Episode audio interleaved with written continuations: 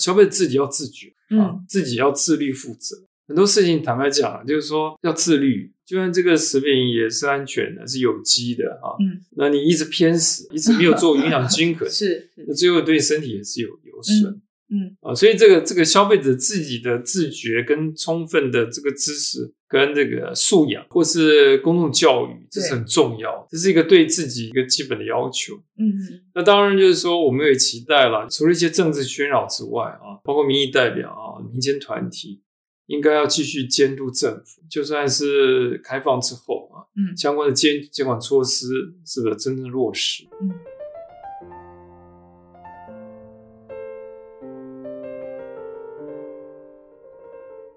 Hello，大家好，欢迎大家收听今天的 NCTU Play 说书中，我是 Apple 编。那今天呢，我们要来聊一个蛮重要的题目，跟食安有关。那主要是因为，其实前两年我们有出了一本书，叫做《吃的抉择：台湾联大的九堂通识课》。那这本书里面当然谈到了很多跟食安有关的议题，包括油品，包括了食品添加物。我觉得其实蛮重要的题目，大家以往有时候可能会忽略的，包括风险治理。那今天我们邀请到的这一位来跟大家聊天的老师是交大科法所的倪桂荣倪老师。大家好啊，也很高兴有机会啊，呃，来跟各位谈一下啊，食品安全跟风险治理啊这个议题，是也感是谢啊，交出版社啊陈慧芳小姐的邀请。呃，老师，您在《吃的抉择》这本书里面哈，因为您主主要就是有一个专篇是食品安全与风险治理。那在文章里面，我在看的时候，他第一个提问就是说，谁决定我们吃什么？我我想最近真的是大家蛮蛮在意的一个问题。其实我从去年年中吧，就政府说要开放美猪的进口，然后大家就开始媒体上面沸沸扬扬的，的真的是大家有点人心惶惶，可能反正就是听从媒体上面听到的一些讯息，就感到有点不安。这这不止美猪美牛，其实前去年前年了哈，前年还是就是核灾地区的食物，我们还举办了公投。那这些其实很多民众，我相信大家都很想问：谁决定我们吃什么？我们可以自己决定吗？啊对于我们吃的食物，我们可以说，那我们不要进口这些，我们不要吃这些。比如说在共同决定的一些事情，老师你怎么看这个？呃，我们现在那个食品的生产方式啊，嗯，相较于以前我们的传统农业社会，我想大家知道已经有巨大的改变。嗯基本上食品已经是一个跨国的产业，而且里面的生产方式很多科学的因素，譬如说有一些动物添加，像这次的来剂，嗯，还有一些使用抗生素，那甚至很多产品是用工程的方式来生产，所以整个的生产过程它里面有很多的所谓的科学啊、呃不确定啊、哦，对，或者说是对风险的认知，大家的感官会有不同，所以也也因此呢，呃，到底我们有办法决定啊，消费者凭有限的知识啊，能够完全知道呃这个食品里面的安不安全，实际上是非常复杂。那我们可以发现，呃，包括这次的美猪、和食啊、美牛啊这些议题，实际上不管是媒体嗯啊，或是专家，或是政府，呃，其实上都一直影响我们对这个食品可不可以吃的判断。所以，呃，我们消费者也必须要认知啦，就是说嗯，我们已经没有办法完全可以掌握跟决定 在市场上呃产销售现的产食食品。品对吧？对包括刚刚讲的那些科，嗯，其实就是食品科技的介对入。那所以，呃，至少我觉得从消费者观点来看，应该要自己多搜寻更广泛、更中立、更客观的资讯，来帮助你做好的决定。嗯，因为大家现在就是，如果以以传统媒体来看，每天那个新闻真的报的让我们很紧张， 就是说，哎是诶是是，会会怎么样吗？因为像知道，就比如食安问题，我们一直讲食嗯安食安，可是其实往往就不是说安不安全，有时候真的是第一个碰到的东西，就是只要有那个一个话题丢出来，大家就会开始不安心。哦，反正那对嗯个安全的安到底是不只是安全的问题，而是安心。包括从这一次的呃美猪的事情，大家嗯会有一些人讲说啊，这个已经不是食安的问题了，可能是国际性的问题，是是政治的问题。对，那从法律上来看，我们怎么来看这个美猪进口这个事情？我想，呃，从法律来讲，基本上有两个层面啊。第一个是因为台湾的粮食自给率啊只有三成多啊，粮所以食，你说包括食猪肉也会也是这样，其实就你总体来讲，哦哦是就是我们必须要仰赖超过六成的食品进口，嗯哼才办法满足我们，包括我们这个这个饲料以及我们消费者平常食品的需求。嗯那所以相关的这些进口也牵涉到一些国际的贸易规则。嗯所以从法律观点，第一个我们就要面临一个问题：我们管制或是禁止这些可能产生风险的食品啊，包括嗯美牛、美猪、日本和氏，那必须要注意到国际的规范。嗯那这里主要的规范就是世界贸易组织，因为台湾是世界贸易组织的会员，它有一个 SPS 协定，嗯哼，就食品安全与动植物卫生防疫检疫协定。嗯，所以我们要去遵从这个协定的内容嘛。呃，基本上这个协定就是就是要求啊，嗯你各国如果要做一些管制，你必须要遵守啊，比如说科学原则，是，还有做基本的风险评估的程序。嗯那所以呃，从法律观点来看，基本上我们也必须要注意到这些相关的管制嗯有没有符合科学的精神以及风险评估的要求。嗯这是第一个从国际规范的层面来看。嗯那第二个层面是国内的食品安全管理啊，这个法嗯根据《食管法》第十条第一项嗯有规定啊，我们食品安全的管理必须要基于一些重要基本原则、重要的基本原则基本原则啊是，管理啊，它里面的一些原则很多也是从我刚才提过的啊，嗯，世界贸易组织 SP 协里面的一些要求，啊嗯内化到国内法，比如说哦科学原则，嗯我是要做风险评估啊。那除此之外呢，它也会要求根据第十条第一项，也希望人民有满足人民的自治的权利。要要告诉大家对，所以里面有些规定，比如说包括资讯透明原则，啊，就相关的这个风险的咨询，嗯应，该要让人民知充分晓的，知道对，嗯来满足人民的自治的权利。是，那另外，它也赋予了政府管制上可以援引预防原则。预防原则的意思就是说，嗯如果这科学的证据并不充分对，啊，没有办法得到一个很好的结论或完整的结论时候，我们政府可以暂时的采取一些管制措施。那譬如说，嗯在二零一一年发生日本发生的核灾对，事变嗯，那基本上我们禁止了那个日本啊相关食品。那后来也放宽之后，但是还是限制有一福些岛地方啊嗯周边五县市的农产品以及水产品的进口，那基本上就是援引了预防原则。哦，相关的规定就是一个国际的啊世贸组织的 SPA 协定跟国内法、食安法所要求的一些重要原则。嗯，那所谓让人民。就是要让人民知道这件事情，通常政府会做哪些作为？比如说，就是公告出来说这些东西我们不进口，哦、就是就是担心它可能有危险。可事实上，它在检测可能是有符合国际的一些标准，可是因为我们觉得科学证据可能不足，所以我们用这样子的方式就是管制它嘛。到底那个相关的资讯要多透明对，程序要多公开，嗯实际上是随着每个国家的民主程度嗯发展来来决定。嗯嗯那台湾也是越来越民主，对，越来越这开放的社会，嗯，所以一般民众也期待政府能够在管制上能够提供更完整、充分的资讯嗯。啊，所以这个但是中小像对一直有一个落差，对不对？ 就是好像政府觉得我都有告诉大家，是对，可是民众就觉得我还是不知道啊。所以它是一个决策透明、公开的程序，嗯，不是一个单向的说明的程序，哦，它是一个双向的资讯交流。哦哦，所以在譬如说欧盟，嗯还有一些先进国家，嗯，他在做这个风险决定的时候，嗯，他会做很多的，譬如说这个说明会、哦，公听会，办一些相关的论坛，嗯，让相关的资讯可以做交流跟公开，甚至辩论，哦以，至于民众可以更清楚到底那个风险的状态如何。所以这样他们如果这样讲，他们在做那个决策之前的前置期都会拉很长。通常都会哦嗯蛮长的，特别是一些重大争议的，比如说机改、哦，期或是待动物用药的使用，嗯或农药的使用，通常前面的那个沟通啊，嗯或是一些程序评估程序，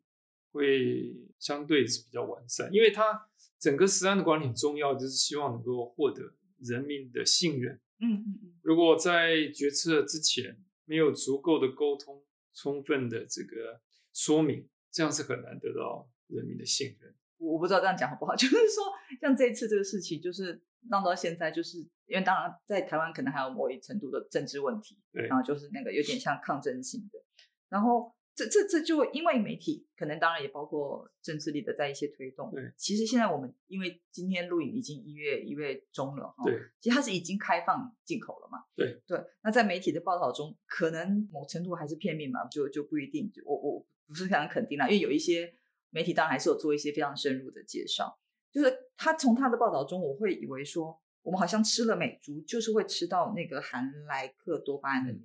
我后来从一些其他的一些报道里面看，好像不见得，因为我们之前好像就有有进口美猪，对但是它是不对含的，对吗？对哦，所以这个这个讯息上的传达好像也真的是不太一样。呃，事实上，因为我们对这个来鸡的管制啊，嗯在二零一二年，我们是允许这个进口的牛肉可以含莱克多巴胺啊嗯我们定了十 ppb 的这个安全容许值或是残留量，哦，但是对于进口的猪肉，还是采取所谓的零容忍啊，就是零残留，就是不得检出，嗯，验出来有来剂的猪肉是不能就进不口。能进口了。嗯但实际上，我们还是需要，我刚才提过啊，我们粮食自给不足，嗯，所以我们还是需要进口。对，啊相关的畜产品，包括猪肉跟这个牛肉。实际上，我们也进口了美国猪肉，只是它在呃今年的一月一号之前是不得检不等演出出。的，那现在是可以多少吃？现在也是跟呃牛肉一样是十 ppb 的哦，含量，所以说你如果检出超过十 ppb 的安全容也许是不值行的，这也是不得进口。哦，就是它定出一个上限，你不能超过。这个十是台湾的标准。是目前我们台湾，但是这些标准基本上也是符合了国际标准。嗯，所以国际上其实是有针对这个莱克多巴胺的浓度、它的安全容许、残留量是有制制定一个标准的，对吗？是的，在二零一二年，Codex 呃嗯针对这个来剂的残留量是已经定出了呃相关的标准嗯啊、牛肉、猪肉。但是呃，台湾比较特殊，是因为台湾人民人民比较会吃内脏啊、哦所以对内脏的这个标准，我印象中好像我们也会定的比一般肉定的标准更严。啊嗯各位可以上卫部的网站再嗯去查一下，我印象中是定的更严格，因为我们哦吃内脏。对比较多，然后内脏它所蓄蓄积的这这个药物也比较多，浓度比较在那个内脏嗯，啊，像这个腰子啦、哦嗯肝啊、猪肝哦啊哦这些，哦哦所以所我以们的定好的像又比也较也是严因格。为我们吃猪肉比较多，所以在对之前才会先开放了美牛，对也就是大家会对因为猪的是主要食对用的肉品来源对嘛，对，就吃的比较多嘛，嗯吃的比较多就会担心那个会超标嗯啊，所以那那个时候可能比较谨慎，嗯嗯嗯嗯，那呃会这考虑的比较多。是，可是这次的开放，从政府那边来说，这这个我不知道跟法律有点没关系，就他为什么会在这时间又说要开放？这当然可能是有贸易的问题，对对对不对对。嗯这你个你们其实我们现在的讨论已经超过了所谓的法律 跟安全的问题了，对已经变成一个政治问题。嗯嗯嗯，呃，牵涉到台湾跟美国的这个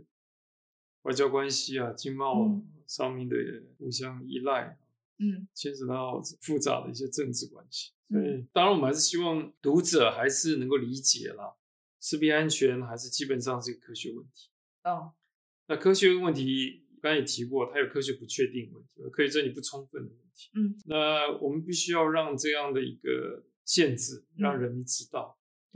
比如说，嗯其实刚刚我们在在访问开始前有聊到，就是说各国的有一个标准，哦对，国际标准。国际标准，但是各国还是可以依据那个国际标准，但是去设定自己国家的标适准，合的比如标说准像我们国家在这个农产品就是畜牧对上面是零。以前以前是零，对，以前那我们自己的猪肉是不可以加的，目前是不行。对啊所以说我们我们自己养的是认还是认为啊，来剂本身是一个禁药，我们就是跟日本跟韩国的模式一样，就是它国内是禁用，嗯嗯，但是会有进口国外的，但所是以就会它有一允个许允许国外进口的，像美特别是美国了啊，嗯美国的这个猪肉、牛肉可以含来剂。嗯嗯嗯，而且呃，比如说欧盟那边的标准跟美国的标准，对，嗯也都不一样。那欧盟的时候，他们的标准也是是严格的，因为他们也是担心说在对那个检测上面是，它的样本数好像是嗯不足，因为虽然 Code 在二零一二年通过了来剂的这个标准啊嗯呃，但是实际上在整个制定的过程中，呃，有一些值得去这个研究的地方啊。第一个，就是它嗯是标准制定的过程，因为当时很难达成共识。嗯嗯原上 c o s e 是标准制定是共识决，就是因为呃，主张含来剂跟禁止来剂争执不下，最后用投票解决。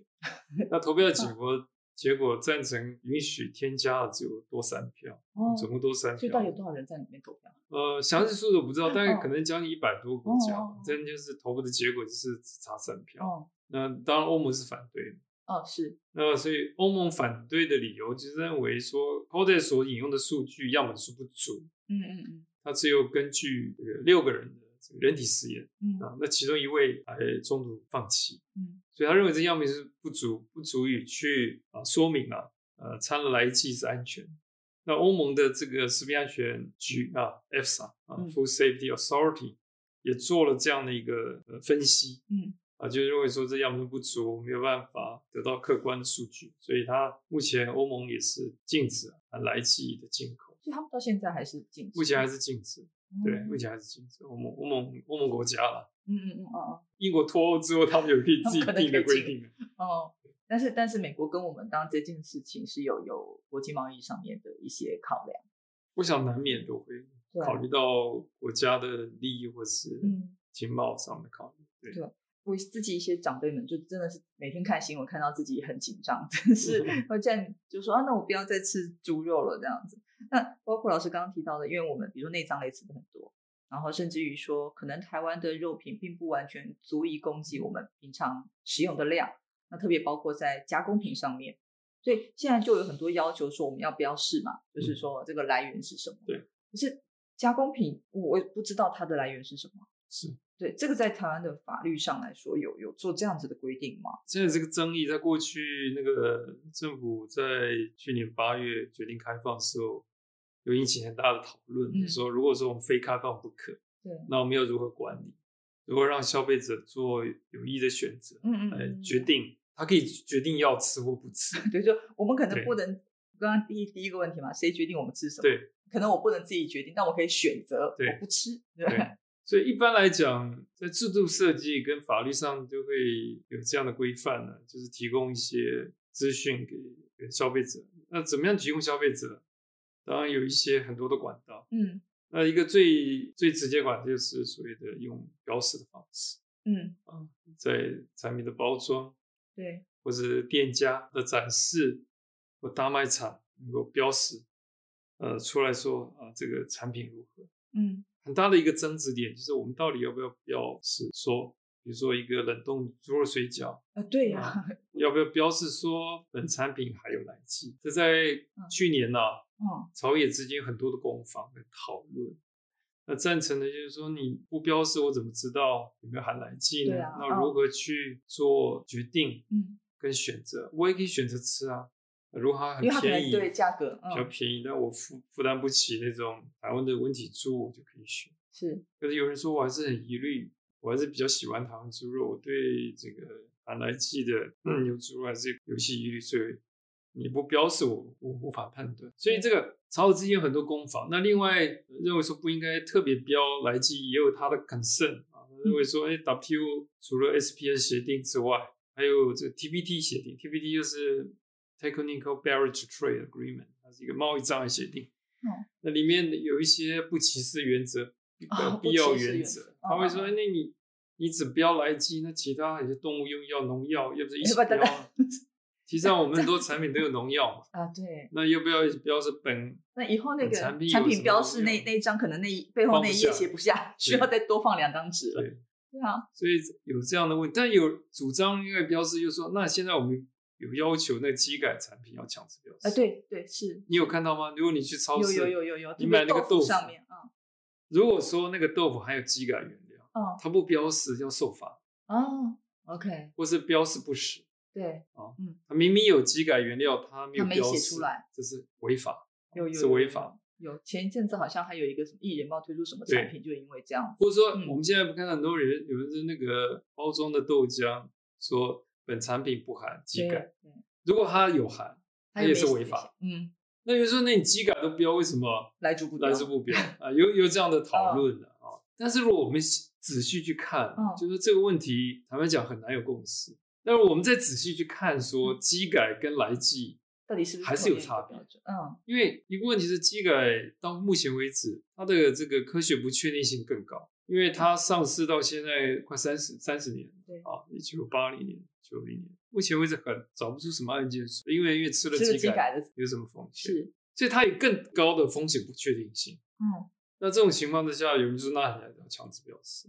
呃，但是动物用药这个问题，就是它基本上管理的方式，如果没有明明显的危险，那基本上就是不要超标。它是用一个安全容许足和残留量来管制。嗯，我们现在也很多呃食物蔬菜有农药啊，对我们现在有所谓的有机对啊，如果你去超市看有机对蔬菜，对但是我没有要求这个产品如果不是有机，它有农药，说哎本产品含有农药，啊啊，OK OK，我没有我没有要求，我没有而且要那求个所谓的有机也是真正有机是一个认证，它也不会特别强制你，它有点像是我是自己自愿标示对对，自愿性，所以另外就是有些有些对呃标示有自愿性对，跟强制是强制性，我们现在对机改是强制性，嗯嗯嗯，但在之前很多都是自愿性。对呃，他就说哎，本产品不含机改，啊对，等好等像最等早的时候都是是这样都是自愿哦性是是，后来就要对列入法规说对对规定对这些，嗯，所以这个就是说有很多争辩啊嗯自愿性还是强制性，在整个管制上面，呃，每个社会有不一样的这种讨论，嗯，跟想法，就是说需要一些更多的讨论跟共识，嗯，来做一些好的一个管制措施。嗯，所以这个事件上面，我觉得提到很多真的是跟风险管理有关的部对分吧。对，从比如说风险治理来说好了，其实这个争议为什么会闹到这么大？这个是不是跟所谓的风险沟通的问题？包括你刚刚提到说，可能国外他们他会拉很长的沟通的时间，做了很多双向性的讨论。是没有错。哦呃，我稍微再说明一下哈，就是说整个此案的治理，那基本上它可以应用所谓的风险分析这个制度是， （risk analysis）。那风险分析有三个面向，一个就是风险评估，嗯基于科学证据来决定说这个风险状态如何。接下来就是所谓的风险管理，就刚刚我们提过，要不要这个检验，对，或者要不要标示，标示强制标示、自愿标示啊，嗯这是风险管理。那另外就是风险沟通。哦，那基本上，我觉得台湾的风险工作可以应该是属于最后一入，嗯，就是说，前面都是我们主管机关我在处理，对我们比较熟悉风险评估，当然风险评估最近是可以再做得更好，是就是说更透明，决策更公开，嗯或时间更拉长。对，那风险管理我们也知道政府要把关嘛，嗯，呃，边境啦，美国茶厂啦，或者标识啦嗯等等。那其其实我们对风险沟通这个这个制度基本概念跟实施并不熟悉，嗯也往往是忽略。哦，可因是为这种往往就对最后产生问题都是自对己对没做对好对嗯，因为我们有一个好像一个观念，就是风险工作就是正面宣 导，我啊对不是把我的决策告诉大众啊，比如说我们这是宣布，就是跟大家讲说没问题，嗯我们要这样做了，了，你就这样 做。实际上不是的，嗯风险工作是一个双向意见的交换，嗯民众啦，或者是其他社社会的疑虑，那政府要对这件事有所回应那哈，啊嗯。那回应的方式就是可能会办一些相关的说明会、讨论会、呃工作坊。嗯论坛，嗯，呃，公听会，透过这样的一个活动呢，让人民的资讯可以传达这个政府，那嗯政府也可以把整个事情的原委说清楚。是，那坦白讲，比较可惜的，我们这个对于风险沟通这件事没有做得很好，嗯嗯嗯。没有足够的跟人民做充分的意见交流啊，对包括对这个来吉。啊，到底它的风险状态、科学证据如何？没有全然的让人民可以充分的理解。嗯当然，里面难免有一些误解、误导，或是这种不同的意见嗯啊，嗯这需要很长时间来来做这件事情的。那我想未来啊，不管对核实或其他有争议的食品安全的进口啊，对我想政府基于这次的这个争议啊，嗯，应该要好好的去思考如何去落实风险沟通，对，不是光传达，不是单向的政令宣导，而是嗯双向的意见交流。对，所以这就有点像是说，我民众就在想啊，说啊，可能这这就不是风险这里，比如说从有点像我们公众啊，民一般民众如果有监管的这样子的角度来看，我们怎么来去保障，或者是为我们自己食的安全做什么样子的努力跟作为，或是要怎么处理？我想这个吃是一个我们生活的一部分嘛，嗯哦基本上政府当然要做实案的把关了、啊，对但是我们消费者自己也要有这责任，是啊，是，就是说嗯我、嗯我们这么资讯这么多，自己要有判断能力。啊那所以为什么我们前几年我们跟阳明、中央、清华我们一起合开了这个食品安全与生活啊，嗯嗯，对，这个本通识课，课，嗯我们就希望是的传达一些正确资讯。对，那另外这个整个教学过程中，我们也把相关的这个专业跟课程资料啊浓缩成这个陈小姐你手上拿的这本啊对对，吃的角《吃色，嗯的抉择》这本书啊，我们希望能够提供包括学生、社会大众呃充分、中立、客观的资讯。重要是说，消费者自己要自觉，啊嗯，自己要自律负责。很多事情坦白讲，就是说要自律。就算这个食品也是安全的，是有机的啊，嗯，，那你一直偏食，一直没有做营养均衡是是那最后对身体也是有有损。嗯啊，所以这个这个消费者自己的自觉跟充分的这个知识跟这个素养，或是公众教育，这是对很重要，这是一个对自己一个基本的要求。嗯嗯那当然就是说，我们也期待了，除了一些政治喧扰之外啊，包括民意代表啊、民间团体，应该要继续监督政府，就算是开放之后啊，嗯相关的监监管措施是不是真正落实，嗯，还是要持续的去努力，嗯那另外，我也希望就是说，在法律上面能够更完整。因为刚刚提过，我们怎么样落实风险沟通，需要一些法律规定。哦，坦白讲对，这个现在的食品安全卫生管理法对这一块这一块好是像比较欠比较缺没有哦的。它只有在第十条第一项要求资讯透明原 则。那如何去这落？个写的也很弹性的感觉，对，它是一个大原则，嗯大原则抽象概念，不确定的法律概念。嗯，那我们需要如何去落实风险沟通啊、呃让整个程序决策透明。我们需要一些法律规范。嗯那目前为止我看不出来立法院或是对行有政朝这部门个部有任分何的动作。嗯对，目前还是一些政治讨论，然后说要准备要公 投。我我希望这个除了民意表达之后，我们需需要一些，我们基本上还是政府依法行政，嗯我们需要好的规范，特别是在风险沟通，你怎么样把它法制化？嗯我们民众也需要去督促政府跟这个民意代表，嗯，你们要努力啊，你们有有这个权利，我们去民代意替民民对众去执行，所以我们也把这监督个的事情，监督的权利交给你对们了，你们要好好立法。嗯只是比较可惜，我们以前看不到看不到相关的立法作为。坦白讲，我二零一二年啊、嗯参与了这个对于士官法，特别第四条那些对重要原则的一些意见，哦因为那个时候就碰到美牛开放。哦哦那当时立法委员也认为说，哎，这个我们法律很不足、不充分，嗯对风险啊如何管理有足够的法律工具，所以那个时候立法委员非常认真，了解谈了一些公听会讨论，是说我们法律要怎么修改嗯哼啊。当然，我们有一些有一些进展，可是刚刚我们提过风险沟通这一块是付诸缺乳的。嗯嗯，一直还是被忽略了，对，那我希望说又又碰到这样的美猪开放，那应立该法大院家还是要回来动起讨嗯来，回来好好讨论，是而不是只有集中在要公投这件事情。应该是说所谓的那个风险沟通上有很多的方式可以对进行，对对，那所谓的透明化也有很多的手段或者是一些作为可以对来做的。没有错，那如果民意代表这边当然会希望更积极的，真的从法律的角度来这边，然后就可以是做制定一些更完善的法律，呃，对从沟通上面或是在视频的法官上面给我们民众对更安全的对保障。然是没后有那错民众上，民众这边当然是透过各方面资讯。啊、我觉得不不单求看媒体这边，因为像媒体这个我还特别讲到，就是说我们时常会担心说，我们这本《智的抉择》里面就有嗯一媒篇体对，讲食品安全与传播，对真的是有时候你看媒体上，他就因为他他希望去吸引我们大家的对这则新闻的注注意，对，可能就放大了一些耸动点，一点，对对对对对，那。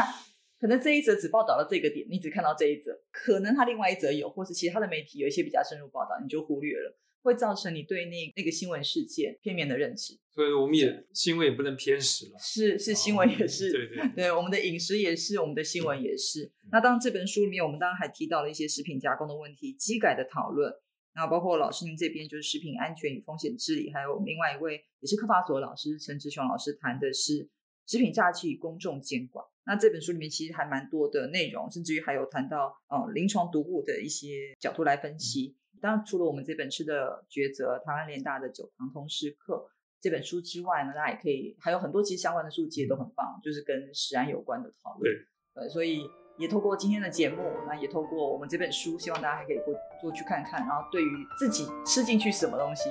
啊，然后可能对于现在的新嗯闻事件，然后政府在做一些食安的把关的部分，可以有更全面的了解。是是是，对，那非常谢谢老师今天来跟我们聊天，然后谢谢你给我们这么谢谢你多的资讯，这样子。谢谢你，嗯谢谢你的邀请。 OK，谢谢大家，下好次再见见啦，嗯，再拜见拜。